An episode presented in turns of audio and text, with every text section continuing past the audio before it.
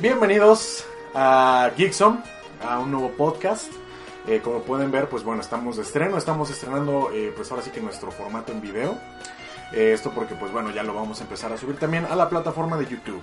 Entonces pues les agradecemos cualquier comentario acerca de, este nuevo formato, por así decirlo, de Geekson, porque el podcast sigue igual. Pero pues bueno, en esta ocasión, como siempre, me acompaña el señor Franco. Es un gusto y como siempre un placer nuevamente estar aquí en Dixon. Y como no siempre, no nos acompaña el señor Salim en esta ocasión. Ha de haber tenido algún, pues algún percance con algún fanboy de alguna cosa que haya criticado en el pasado. eh, porque Que casi no pasa. Casi no pasa. Él ama todo. Él, eh, sí, él disfruta todo, la verdad, qué bueno.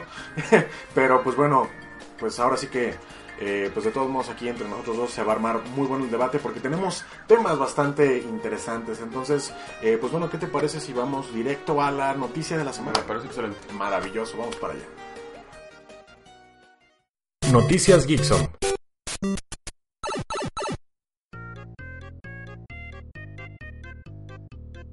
Pues bueno, la noticia de la semana, hubo un debate interno entre nosotros para ver cuál era la noticia de la semana. Sí, es que Nintendo anunció muchas noticias muy importantes esta semana, muy seguidas, entonces no supimos cuál de todas hasta que nos decantamos por esta. Exactamente. eh, no vamos a hablar de Mario Kart Tour porque de ese no tenemos tantos datos como quisiéramos. Solamente sabemos que va a salir hasta finales de eh, marzo, de marzo del 2019, que es cuando termina el año fiscal de Nintendo. Eh, decidimos hablarles de una noticia que ya está muy cercana, relativamente, porque Nintendo ya anunció que va a sacar su servicio online en septiembre. Y ya era hora, ya más de un año de que salió la Nintendo Switch, necesitaban ya su servicio online para poder seguir eh, creciendo en sus, eh, juegos, en sus plataformas y poder competir también con los servicios online, eh, tanto de PlayStation como de Xbox. Exactamente, y de hecho eh, lo interesante es esto, eh, más que competir, siento que Nintendo simplemente lo hace por el gusto de hacerlo y por mejorar, espero yo, sus servidores online, porque esto va a costar, según dijo Nintendo, Ujú. $3.99 al mes o me parece que 20 dólares al año.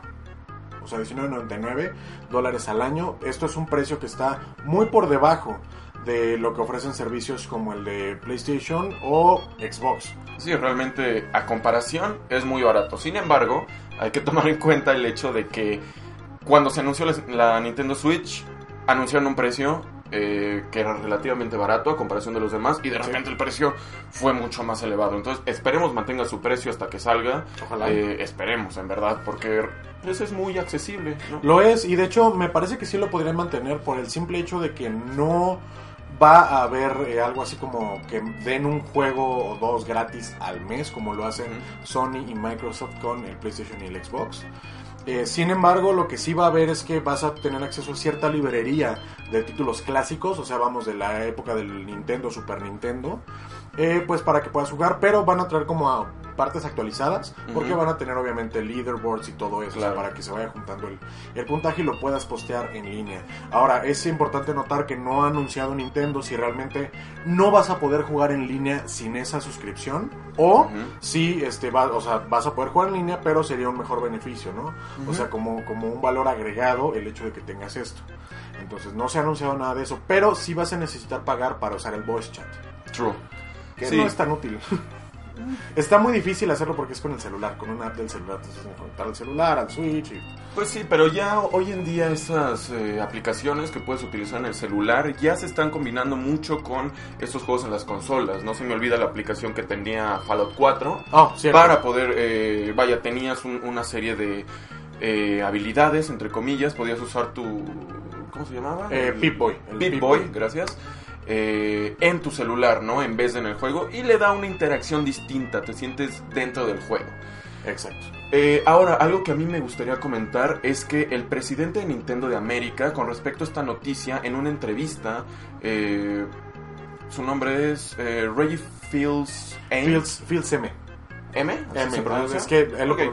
Fields M. Fields M. Ok, el, el presidente de Nintendo de América anunció que no solo iba a ser la parte del multiplayer y el matchmaking, que este servicio online iba a tener el sello de Nintendo, que se quería distinguir, que lo de el multiplayer y el matchmaking es lo básico de un servicio online, pero ellos querían darle un plus, un extra y un sello, una marca de agua Sí. que tuviera ahí directamente Nintendo, que normalmente la tiene. Entonces, no ha dado más noticias con respecto a ello, pero digo, es, es algo interesante que, que hay que poner el ojo a ver cuál es ese plus eh, por un servicio online realmente barato y que te va a dar un plus que las otras consolas posiblemente no tengan. Exacto, y eso que mencionas del sello de Nintendo es muy interesante porque sí, cuando Nintendo hace algo que a lo mejor hacen otras compañías o se ha visto antes.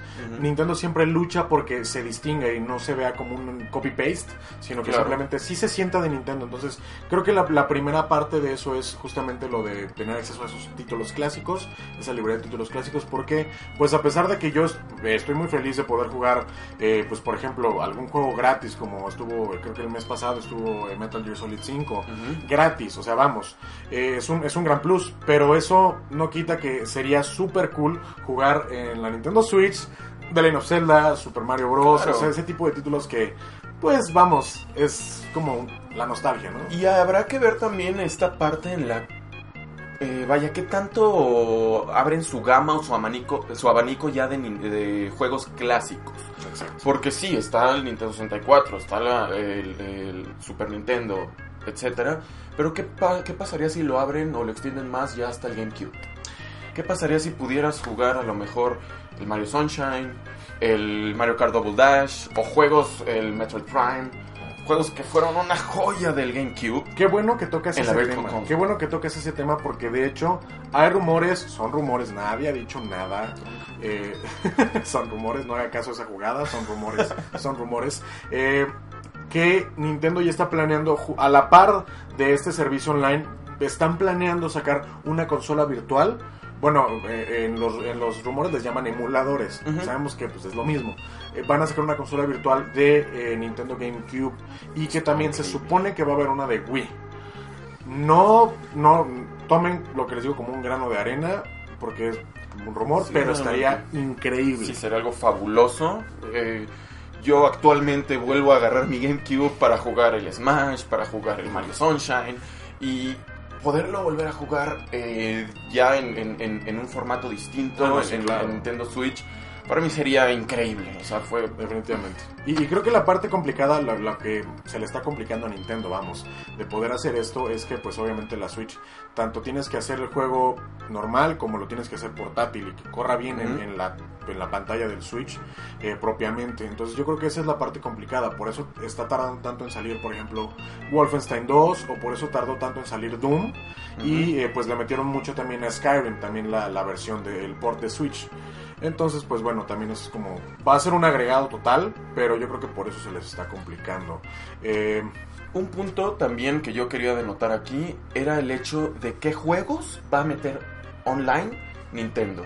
Porque realmente las consolas o las compañías que se han caracterizado por eh, explotar esta parte online en mayor medida, no ha sido realmente Nintendo. Sí ha tenido sus servicios online desde ya hace un, un tiempo, Sí, claro. pero no los ha explotado tanto como, como hubiera podido. Entonces, creo que en este momento que de repente se están expandiendo tanto, por ejemplo, los Battle Royale, cosas así, un Battle Royale eh, como eh, Fortnite, que ahorita está muy de moda, y, y vaya, en general todos estos de Nintendo, no sé, imaginen un Splatoon en Battle Royale. Splatoon Battle Royale Sería interesante, bien. ¿no? Sería... Muy Que bien. no creo porque acaban de sacar Splatoon 2. Ah, Splatoon 2. sí. Pero un, un símil, ¿no? Sería, Sí.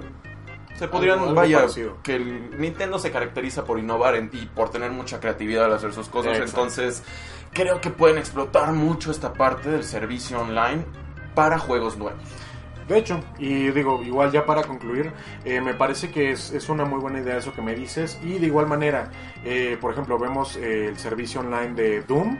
Digo, es un servicio online que sí, necesita un poquito más de memoria, porque si lo quieres jugar como un jugador, pues bueno, es una cosa. y Pero eh, espero que haya más cosas. O por ejemplo, no estaría mal que en alguna actualización, si se pudiera, le metieran un multiplayer al, al remaster de Dark Souls. Estaría Que, interesante. que- que ya, que ya casi va a salir, entonces estaría súper cool y ojalá que Nintendo haga maravillas con esto, porque la neta es que tienen muy buenas cosas en sus manos y pues ojalá que no, que no lo arruinen, porque también, vamos a aceptarlo, Nintendo suele también arruinar cosas Sí. de ese estilo. Va hacia arriba y, luego, exactamente. Pero bueno, finalmente esperemos a septiembre, es cuando Septiembre, sale. septiembre. Veamos qué es la sorpresa que nos puede traer Nintendo con este servicio online.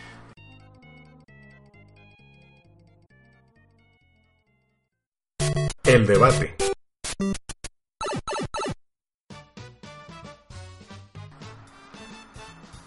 Bienvenidos a la sección del debate.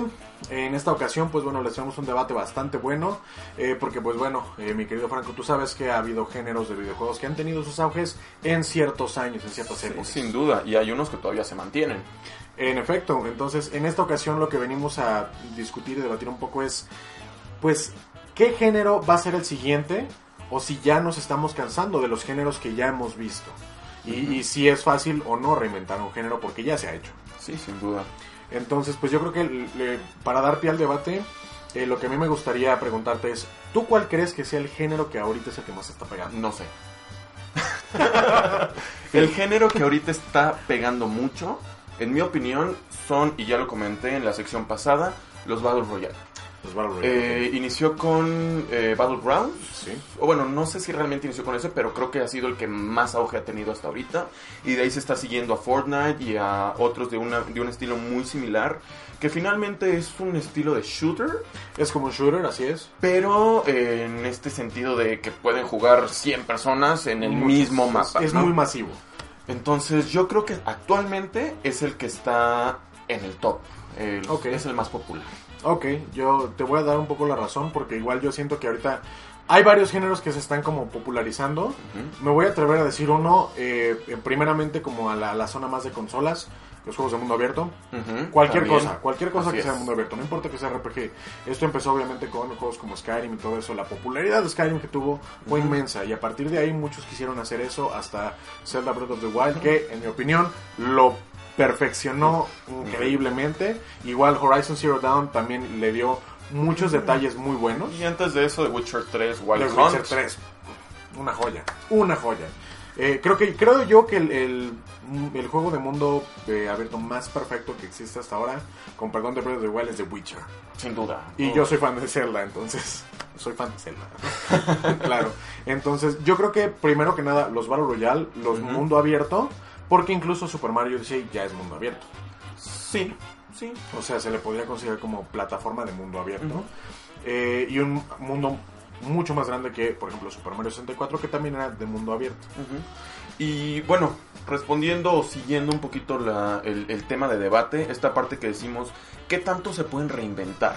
Realmente el Battle Royale, esta categoría, este género, es un shooter reinventado. Lo es. Lo es de El hecho. mundo abierto es realmente un juego de aventuras reinventado, o en el caso de Mario Odyssey, un juego de plataformas reinventado, Exactamente. hecho de otra forma.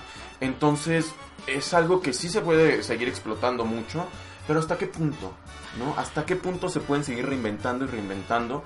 Porque si nos vamos a categorías o a géneros eh, per se, están juegos de carreras, juegos de peleas, juegos de plataformas, juegos de deportes, juegos de... eh, no sé, esto- estos que nosotros conocemos en general, shooters obviamente, pero ¿cuándo o cuál fue la última vez que dijiste esto es algo totalmente nuevo, una categoría, un género total y plenamente nuevo? Muy buena pregunta, muy buena pregunta. Este es que vamos desde los años 80 que, que nacieron los videojuegos, por así decirlo. Pues, por ejemplo, en los 80 el género primero fue el espacio. Space. Invaders, o sea, cualquier tipo de juego del espacio era lo que pegaba en Atari, lo que pegaba en, en el, este, el ColecoVision o incluso antes, ¿no? O sea, eh, to- el, el Intellivision, o sea, todo eso, en todas esas consolas, incluido el, el NES, el Nintendo original, tenían sus, sus shooters del espacio. Sí. Eh, ¿qué es lo que está pasando? O sea, por ejemplo, eh, en los noventas me parece que lo que más pegó fueron los de plataforma y los de To- peleas. Totalmente. Yo creo más los de plataforma. Sí, sí, porque pero los, también. los que. Los tops, o sea, tú te Sí. pones a pensar en los juegos de los 90 y piensas en Super Mario, Sí, piensas en Sonic, Sonic. piensas en juegos de ese estilo y te puedes. Earthworm Jim. Por ejemplo, sí, ¿no? Y te pones a pensar. De los juegos de peleas sí había. Sin embargo. mm, no fue su época principal. ¿No? Realmente para mí los 90 o al menos los principios de los 90 fue dirigido más a plataformas. Definitivamente, estoy totalmente de acuerdo. Y por ejemplo, eh, el género de plataforma yo lo siento reinventado hasta pues hace apenas unos años. Eh, por ejemplo, ahorita salió la remasterización de Crash, de los tres juegos de Crash Bandicoot, que está increíble. Eh, Y bueno, Super Mario Odyssey de nuevo lo perfeccionó muy bien. Creo que es el juego de plataforma por excelencia en este momento y es el que dio la regla. Y es algo que no habíamos visto hasta Mario 64. O sea, Mario 64 Ujú. fue también como que el que hizo la, la reinvención. Entonces, vamos a- a- al punto. Eh, ¿Cuál crees que es el próximo que vaya a pegar? Mm, Realmente no lo sé. Ahorita, como te digo, están pegando mucho esta parte de los shooters, ¿no? Desde hace unos años, los shooters han sido como los tops, ¿no? Han salido unos juegos increíbles, mundo abierto, Sí, aventura, peleas, eh, pero la mayoría o, o un- una, una gran eh, eh, sección de gamers shooters, con shooters Sí. y más shooters. Entonces, el hecho de los Battle, Ro- Battle Royale me pareció una idea genial porque fue ya no es el Call of Duty, ya no es el Halo, ya Sí, no es el típico shooter, es algo distinto, sin embargo se sigue reinventando, ¿no? Entonces, desde hace yo muchos años no veo una nueva categoría, un nuevo género eh, totalmente innovador, totalmente nuevo. Se puede innovar en peleas. Por ejemplo, nosotros estábamos acostumbrados a que eran los combos de golpes y los Ah, poderes y, y bajar el- el- el- la barra de vida, ¿no? Sin embargo, ¿qué pasó con Smash Brothers? Ah, no, sí. Esa fue una gran Era, era de, reinvención, de ¿no? sacar a tu, a tu, a tu contrincante. Y irle aumentando un, un- un porcentaje y era qué tan lejos lo mandabas para sacarlo de la pista. Y, era no un no era de tanto de combos. No tan- eh, se pueden hacer combos, pero no es tanto de combos en general. Exacto. Y fue una reinvención, sin embargo sigue cayendo en la categoría de juegos de peleas, ¿no? Exactamente. Juegos de, de deportes, quiero hacer una mención honorífica, porque de juegos de deportes, lo último que habíamos tenido en los años había sido FIFA, Maiden, NHL, NBA, etc. Y de repente sale Rocket League. Rocket League es un juego de deportes que fue una revolución, que sigue siendo una, un, vaya, un juegazo actualmente y que reinventó los juegos de deportes. El hecho de este juego de fútbol, este FIFA, combinó con Forza o, Es o increíble. un, un rollo así, está espectacular. Sin embargo, sigue siendo una reinvención de los mismos géneros. Sí, yo creo que género como tal ahorita nuevo, pues creo que no. Creo que difícil. el género nuevo que, que, que pasó, y de nuevo, es como una... Es un género antiguo, en, en, por decirlo en esteroides, son los simuladores, que cayeron mucho, por ejemplo, en Surgeon Simulator, eh, donde obviamente eres un cirujano, eh, hasta cosas ridículas como el, este, el juego de I Am Bread, donde eres un fan. Genial, es genial. Genial. Sin embargo, ¿qué tanto I Am Break caería en un juego, entre comillas, de plataformas? Es que I Am Bread no es de plataforma, es más como un simulador, yo lo siento así. O sea, es como un, es un juego como chusco. Pues Como, sí. como Goat Simulator. Qué buen juego, qué buen juego. O sea, podría quedar como mundo abierto, pero vamos, es Pues sí, cosa. sí. Finalmente, yo creo que sí podría haber, porque son cosas que pasan, por ejemplo, en la música, ¿no? Ah, claro. Uno se pone a pensar cuándo se van a acabar realmente los géneros musicales y las canciones teniendo do, re, mi, fa, sol, la, si. No. Únic- únicamente una, Sí. una, una gama de notas, sin embargo se siguen reinventando eh, y haciendo canciones nuevas, géneros nuevos, y creo que es algo que se puede hacer también en los videojuegos. Simplemente También. hay que meterle mucha creatividad y salirse un poco de la caja en la que hemos estado tantos años, ¿no? Porque nacimos con juegos, como tú decías, shooters en el espacio, juegos de plataformas, juegos de peleas, juegos de deportes, que son como los principales, entre comillas, Indeed. y nos hemos mantenido en esa caja por muchos años. Y yo creo que si pensáramos un poquito afuera de la caja, que sí se puede hacer, es un poquito complicado, sí se puede hacer. Yo creo que sí se puede inventar un nuevo género eh, que no se me ocurre ahorita realmente, claro. no soy creador de videojuegos, pero creo que sí se puede, ¿no? Y digo, yo estoy conforme con las reinvenciones que se han hecho, han sido espectaculares. Definitivamente. Me han encantado.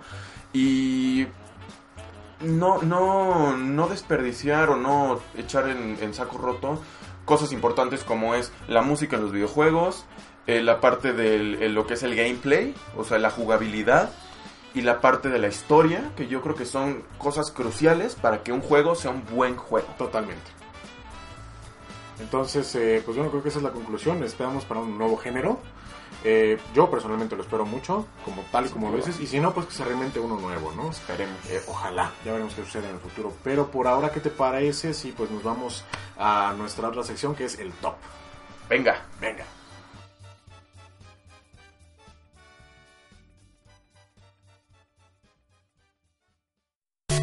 Top 5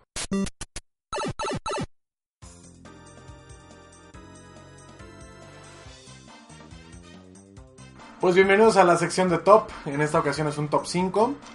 Eh, y pues bueno, es, eh, creo que como ya se pueden imaginar, es un top 5 de nuestros juegos musicales favoritos. Sin duda. Ay, estoy emocionado de este top. Vienen, vaya, tengo cosas en mi top que yo creo que muchos nos esperan, realmente. Es- eso espero, sinceramente. espero que se hayan esperado. Muy bien. Eh, pues bueno, vamos directo al número 5. Número 5. Pues bien, señor eh, Franco. Ok, mi número 5 es un juego mm, muy similar, por ejemplo, a lo que son los rock bands, los Guitar Heroes, Ujú. etcétera, pero que le dio un toque distinto por el hecho de poder tocar con tu propia guitarra real. Bien. Rocksmith. Bien hecho, muy es un bien. juego que te servía hasta para aprender a tocar guitarra, ¿no? Tenía una variedad de canciones interesantes. Creo que hasta le podías meter tus propias canciones. Lo es. Y me parecía genial, digo, la- lo puse hasta abajo, a pesar de ser tan innovador de cierta forma, lo puse hasta abajo por el hecho de que no todos podían disfrutarlo, ¿no? No todos se atrevían realmente a agarrar una guitarra eléctrica real, que además tenías que comprarla Exactamente. de, eh, previamente, y meterse realmente a tocar esas canciones, ¿no? Los que creo que los pudieron disfrutar mucho fueron los que ya eran guitarristas, Sí. los que ya éramos guitarristas, y Definitivamente. pudimos conectar nuestra guitarra directamente a un juego y hasta decir, ay, esta no me la sabía. Exactamente. y de hecho, eh, después, eh, dato curioso, después salió la, la extensión para abajo. Y te dejaba tener guitarra y bajo al mismo tiempo y era increíble. Muy buena elección. Mi top 5. Perfecto. Eh, mi número 5, pues bueno, eh, no puede poner otro más que la franquicia en general de Just Dance. Muy bien. ¿Por qué? Porque me encanta bailar aunque me vea ridículo haciéndolo. No me importa, es el único juego en donde no me importa ser el ridículo. Eh, tiene una gran variedad de canciones y sinceramente es una muy buena opción solo o acompañado. Sin duda, es un juego muy disfrutable, muy divertido. Exacto. Y de muchas versiones, ¿no? Ha salido Muchísimas. para Wii con los controles, para, Exactamente. con, con el Kinect, Con el Kinect. con el... Vaya, con muchas cosas. Muy divertido. Y ahorita estoy feliz porque con el con Nintendo Switch, la versión para Switch, pues ya tienes dos controles, entonces y no necesitas sensor ni nada, entonces está de lujo, ya puedes usar tu celular para ello. Nice. Eh, ese es mi número 5. Muy bien, buena Vamos elección. al número 4 entonces. Me parece bien. Bien. Número 4. ¿Tu número 4, por favor? Mi número 4 también fue un juego innovador en este sentido. Ya teníamos varios juegos con anterioridad de Guitar Hero para ese entonces. Sí, sí, sí. Sin embargo, fue el juego que no solo te dejó tocar la guitarra, sino que venía incluida con la voz, con la batería y hasta poder utilizar la guitarra como bajo. Rock Band 1. Rock Fue Band. un juego que a lo mejor los otros rock bands pudieron tener una serie de canciones mejores o más canciones descargables o para comprar, pero el hecho de que fuera el primero que agarró y dijo, aquí les dejo el grupo completo para que armes tu propia rock band, tu propia banda de rock, tengan, me parece espectacular. Totalmente innovador y, Y- comparto ese sentimiento. Y digo, si puedo hacer una, una mención, Claro. no olvido los días y los días y los días que me las pasaba jugando Rock Band con mis amigos. Eh, si nos están escuchando, un saludo a Giovanni, a David y a Eric. Mi banda de rock de Rock Band Ok. era espectacular. Nos pasamos horas y horas y horas, días enteros, vacaciones enteras jugando Rock Band. Como se debe. Me- ah, me encantaron esas épocas. Fascinante. Muy buena elección. Muy buena elección. Eh, mi elección es eh, un poquito más atrás de eso. Eh, mi número 4 en este caso es eh, Guitar Hero 3. Ok, Guitar Hero 3. muy bien. Warriors of Rock. No es cierto. eh, Legends of Rock. Legends of Rock. Legends of Rock. Me, me encantó porque, porque fue el primero que llegó a Nintendo, Nintendo Wii. Eh, y fue el que perfeccionó eso. Fue cuando ya se había ido Harmonix, los originales de Guitar Hero 1 y 2, y que después hicieron Rock Band. Este, después de que se pelearon, se separaron. Ellos eh, se fueron y cuando se fueron llegaron, llegó otra compañía para hacer el Guitar Hero 3 Ujú. y ya incluía canciones que no eran covers, un- una, Cierto. una gran innovación en ese tiempo y ya incluía este a pues guitarristas famosos, porque en ese tiempo nada más había guitarra y Cierto. podías agarrar la guitarra rítmica en algunas canciones con dos este jugadores, pero en ese tiempo pues bueno, incluyeron a Tom Morello, a Slash, A Slash. y al guitarrista más famoso de todos, a Lu, el demonio. Sí. Entonces, este, mu- muy buenas canciones, eh, muy buenos eh, guitarristas y los duelos de guitarra con esos guitarristas espectaculares. fascinantes. Entonces, ese es mi número 4, Guitar Hero 3, eh, Legends of Rock. Muy bien. Vamos entonces al eh, número 3. Número 3. Muy bien, tu número 3, querido Franco. Mi número 3 es uno de los que yo espero que nadie se espere. Ok. Es un juego también antiguo. Es un juego, yo creo que de los primeros juegos que me costó tanto, tanto trabajo pasar. No sé por qué, actualmente ya no me cuesta tanto. Ok. Y es un juego musical. No sé si ubiques el juego de Parappa the Rapper. ¡Wow! Para PlayStation. Muy bueno. Me encantó ese juego. Sí, de cierta forma es un juego infantil, pero era tan, tan Muy divertido. Muy divertido. Apretar los botones al ritmo de, de este perrito rapero Sí. era espectacular. Muy bueno, eh. ¿No? Muy bueno. I just gotta believe. Increíble eso. Muy divertido. Ah, me encantaba ese juego. Me sigo divirtiendo mucho con ese juego. Luego salió Parappa the Rapper 2. Que también me gustó mucho. Pero el 1 me causó tantas complicaciones y tantas diversiones en ese entonces. Que lo dejo en mi número 3. Perfecto, muy buena elección. La verdad es que sí, no me la esperaba para nada. Eh, pues bueno, mi número 3 es algo un poquito más predecible. Ok. Eh, tiene un poquito que ver con lo que decías antes eh, en tu número pasado. Porque, pues bueno, mi, mi número 3 es Guitar Hero World Tour. El que vino justo después del Guitar Hero 3. Ujú. Eh, eh, y pues bueno, simple y sencillamente porque era uno que ya te permitía jugar con toda la banda completa. Yo viví un poco del el auge del lanzamiento de World Tour. eh, lo estaba viendo por internet, veía los videos. Y todo, o sea, de hecho, después, justo después de la venta oficial y del lanzamiento, había un youtuber, no me acuerdo el nombre, que yo seguía en esos años. Y subió su video llegando a, a su este a su casa con el paquete de banda y haciendo el unboxing. Ajá. Y yo también se fue así de, lo quiero, lo Sí, necesito. claro. Y cuando por fin lo tuve, las canciones increíbles, una muy buena elección, ya más amplia, ya no era todo rock, sino ya incluía un unos géneros más variados. También incluía este, guerras de guitarras con Zach Wild y Ted Nugent. Sí. Muy buenas esas, muy buenas. Y no nada más eso, sino que aparte de incluir a guitarristas famosos, incluyeron a vocalistas famosos como Hayley Williams. Cierto. Eh, y, e incluyeron, No me acordaba a, de eso, Hayley este, Williams, sí, cierto. incluyeron a bateristas famosos como Travis Barker de Blink 182. Muy Y, y, bueno, también incluyeron a bajistas famosos como Sting. Entonces, era increíble y obviamente también aparecía el grandiosísimo Jimi Hendrix. Aunque no era un personaje jugable, eh, Pero hacía su- podías, ajá, su aparición. podías jugar como él en, la- en sus canciones. Entonces, eh, muy bueno. La verdad es que es uno de los mejores Guitar Hero a mi parecer. Y que rompió esquemas también. Entonces, pues ese es mi, mi número 3. Muy bien. Vamos directo al número 2. Adelante. Número 2. Muy bien, pues eh, tu número 2, por favor. Mi número 2. Mi número 2 también va a ser un poquito más mainstream y más esperado, como mencionabas tú anteriormente. Y porque fue también uno que ya mencionaste. Ok. Es el juego, yo creo que, diría Salim, al que más horas le he invertido en el género de música. y es nuevamente Guitar Hero 3. Ok. Legends bien. of Rock. Muy bien, muy bien. Un juego que le invertí tantas horas, tanta diversión. Y fue un juego que creo que fue la pauta para que esos géneros musicales, los Guitar Heroes, los rock bands, explotaran los conocieran eh, más personas y se comenzaron a crear los eh, Guitar Heroes especiales y los rock bands especiales como el de Metallica, como el de los Beatles, como el de Green Day, que nadie peló, este, y cosas así, ¿no? Creo que fue el que dio la pauta a eso. Y fue, si mal no recuerdo, el último que apareció una canción de los Guns N' Roses. Además, la de Welcome to Jungle, o apareció una después. No, de hecho fue el último en el que apareció una canción de Guns N' Roses. De los originales, porque apareció una en el Rock Band 2, creo. Es que es- a eso iba.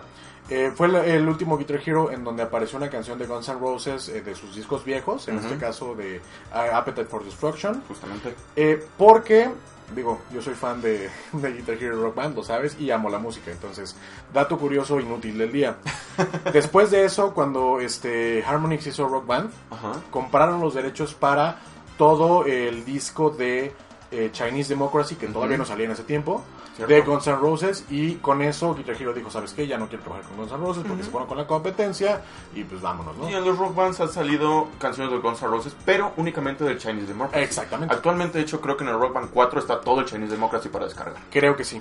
Entonces, pero de los, de los viejos Guns N' Roses, salía Welcome to the Jungle, la canción de The Devil Went Down to Georgia, Uf, la versión que hicieron en guitarras, oh, Steve está increíble, está. Sí. espectacular. Y todas las canciones que salieron me encantaban, me fascinaban y recuerdo horas de que me iba, dato inútil del día de Franco, horas que perdía en la prepa, porque realmente las perdía, yéndome a un lugar que, que, que estaba muy cerca de ahí, únicamente a jugar eh, Guitar Hero 3. Y tiene también la legendaria y la infame Through the Fire and Flame. Legendaria e infame. Su primera aparición. Su primera Entonces, aparición y la más difícil de todas. Sin duda. Porque, dato curioso número 2 del día, después apareció en Guitar Hero Smash Hits, eh, como tal como en un Guitar Hero más sencilla, playlist, ¿no? pero era más sencilla porque ya tenía la opción esa de que no tenías Sí, que el- tocar las, las notas seguidas, sino ya tenía como para hacer doble mano, entonces ya era mucho más fácil. Y ya también está descargable en otras versiones nuevas. Exactamente. Pero la original, cuando apareció, la primera dolor. vez que te aparecen los créditos, creo que es cuando te aparece. ¿Qué es esto? o sea, yo no. eh, Slow Drive no me preparó para esto. Exacto, y, y de- esa parte me recordó mucho a Guitar Hero 2. Al final de Guitar Hero 2, Guitar Hero 2 en- es en donde viene Freebird. Cierto. Entonces, al final de Guitar Hero 2, cuando terminabas todo el playlist principal, te aparecía una leyenda así de... Viene el, el, este, el encore, o sea, la canción adicional. ¿Quieres tocarla? Sí. ¿De verdad quieres tocarla? sí. Seguro. Bueno, te lo advertimos. Y empezaba la canción y como la canción es- de Freebird empieza muy lento, tú decías, ¿qué demonios? Y de ¿Por repente- qué? Y de repente los solos y todo y te morías. Sí. Ahora, con The Fire and the Flames era similar, pero desde el principio ya... Sí. Ya sí, te morías, o sea. Las primeras cinco notas, sea, era increíble. To- todo ese meme de apenas llegué y ya están lloviendo, eso, Justamente. ese meme, o sea, era, era eso. Muy bien. Entonces, ¿Tu muy bueno. Número dos. Mi número dos eh, es eh, esperado, es este muy este como predecible, pero no tanto. Mi número dos es Guitar Hero Warriors of Rock, que fue el Guitar Hero 6. O sea, el último Guitar Hero que salió como tal, como Guitar Hero, no como Guitar Hero Live. sino eh, Wa- Warriors of Rock, donde ya era como más, este, eh, pues ya estaba más, más constituido todo, ya tienen como más en mente qué querían hacer. Fue el último que hicieron, desgraciadamente, el último Guitar Hero que salió. Eh, la premisa es que era como una aventura épica, este, de, de que eran unos guerreros, eh, los diferentes, este, Ese lo jugué poco, realmente. Era muy bueno, la historia era muy buena porque tenías que derrotar una, una cosa enorme de, este, de, como de metal. Ok. Y, y tenías que pelear contra ella con el poder de la música, ¿no? Y cada, cada guerrero tenía como sus power-ups, sus propios beneficios, así como de eh, te deja fallar tres notas sin que se borre el contador, o te da más energía estrella, o algo así. Este, entonces, ¿qué fue lo que me gustó de este? Número uno, mejoraron mucho la batería. Número dos, mejoraron mucho la calibración, que eso era muchas veces un horror en jugarlo en televisión de alta Sí. definición. Y número tres, las canciones. Creo que es uno de los Guitar Hero que más tienen canciones sin ser DLC. Y ya era compatible con el DLC previo. Claro. Entonces podías tener muchísimas canciones. Y de nuevo, incluía canciones muy difíciles como Sudden Death de Megadeth. Este. eh, otra de Dragon Force. Eh, underground, Ground- underground, No, otra. Ground Pound, Era otra de, otra de Dragon Eh, Force. Cualquiera de Dragon Force. Eh, creo que Fury of the Storm. Fury of Ah, the Storm. Fury of the Storm. Dificilísima. Y vencer al, al jefe final era horrible porque tenías que juntar cierto número de estrellas y número de puntos. Y era increíblemente, o sea, te ponían canciones de ahí, te ponían Southern Dead, este, creo que Holy Wars de Punishment Do, y esta de, de Dragon Force era, bueno, dificilísimo. Entonces, tanto tenía cosas para los jugadores nuevos, como canciones muy sencillas y, y modos de juego muy sencillos, como si ya eras un eh, jugador experimentado, pues bueno, te, te, te llegaba todo al 100%, ¿no? Entonces, Muy bien. muy buen juego, fue el último Hero que realmente disfruté muchísimo. Y, Y de me hecho, jugarlo. y ahí, ahí lo tengo, ¿Me lo claro. Gracias. Eh, y, y orgulloso de tenerlo. Entonces, ese es mi número 2. Y pues vamos al número 1. Venga. Número 1. Ok, rápidamente, tu número 1, por favor. Mi número uno, espero que también sea de los no esperados. Ok. Y así como tú mencionaste esta saga de juegos del Just Dance, yo también voy a mencionar uno de baile. También toda la saga de juegos. Pero no Just Dance. Dance Dance Revolution en general. Ok, Pero haciendo mención honorífica al Dance Dance Revolution Extreme 2. ok. Horas jugando eso. el, eh, eh, el- la canción de Beethoven, la de Step Over, eh, Speed Over Beethoven, creo que Ok. se llamaba. Espectacular. Y en general las canciones, que no eran canciones conocidas. Oh, 2008, regresa a mí. Oh, exactamente.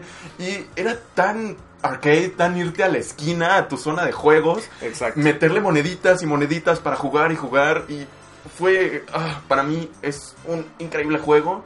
En general, todos ellos. Sí, claro. En especial el Extreme 2. De hecho, una hubo una versión de GameCube también con canciones de Nintendo. Sí, así es, justamente.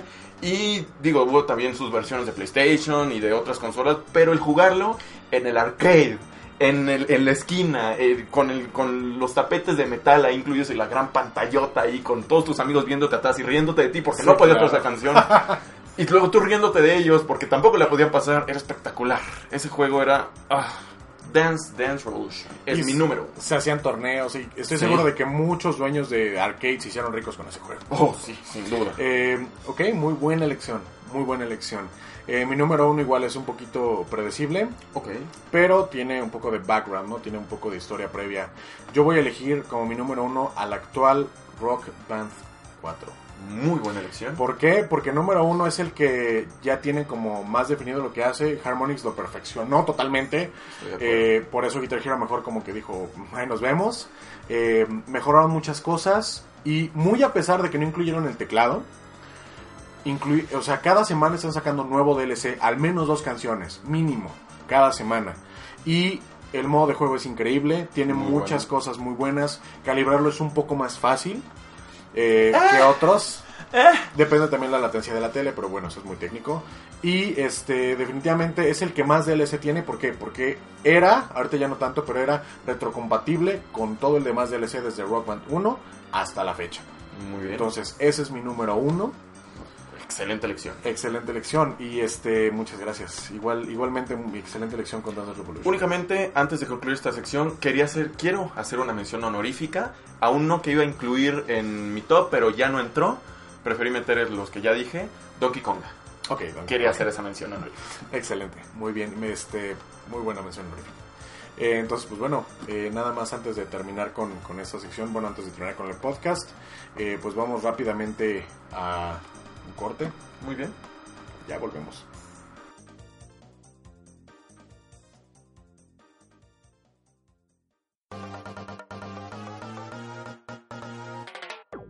Bienvenidos de vuelta después de este pequeño corte. Eh, pues bueno, nada más para, pues para agradecerles primero que nada por estar aquí con nosotros, eh, sobre todo en este nuevo formato que tenemos aquí. Eh, ojalá que les haya gustado y cualquier comentario, sugerencia, lo que sea que tengan, pues en los comentarios ya sea de YouTube, de Mixcloud, porque también estamos en Mixcloud y sobre Yes. todo en iTunes, por si quieren, digo, creo que ahí no nos pueden dejar como comentarios por podcast, No. pero este pueden bajarlo Exactamente. pueden bajarlo a su celular o lo que sea que en donde quieran escucharlo eh, se puede sin ningún problema Eh, de igual manera pues bueno eh, para YouTube ahorita les estoy dejando aquí las redes sociales en pantalla. Y pues para los que nos escuchan en otros formatos de, de puro audio, eh, pues bueno, les reitero, las redes sociales son arroba geeksom en Twitter y en Facebook igual nos pueden buscar como geeksom también, geeksome, pues igual como el nombre del podcast, ¿no?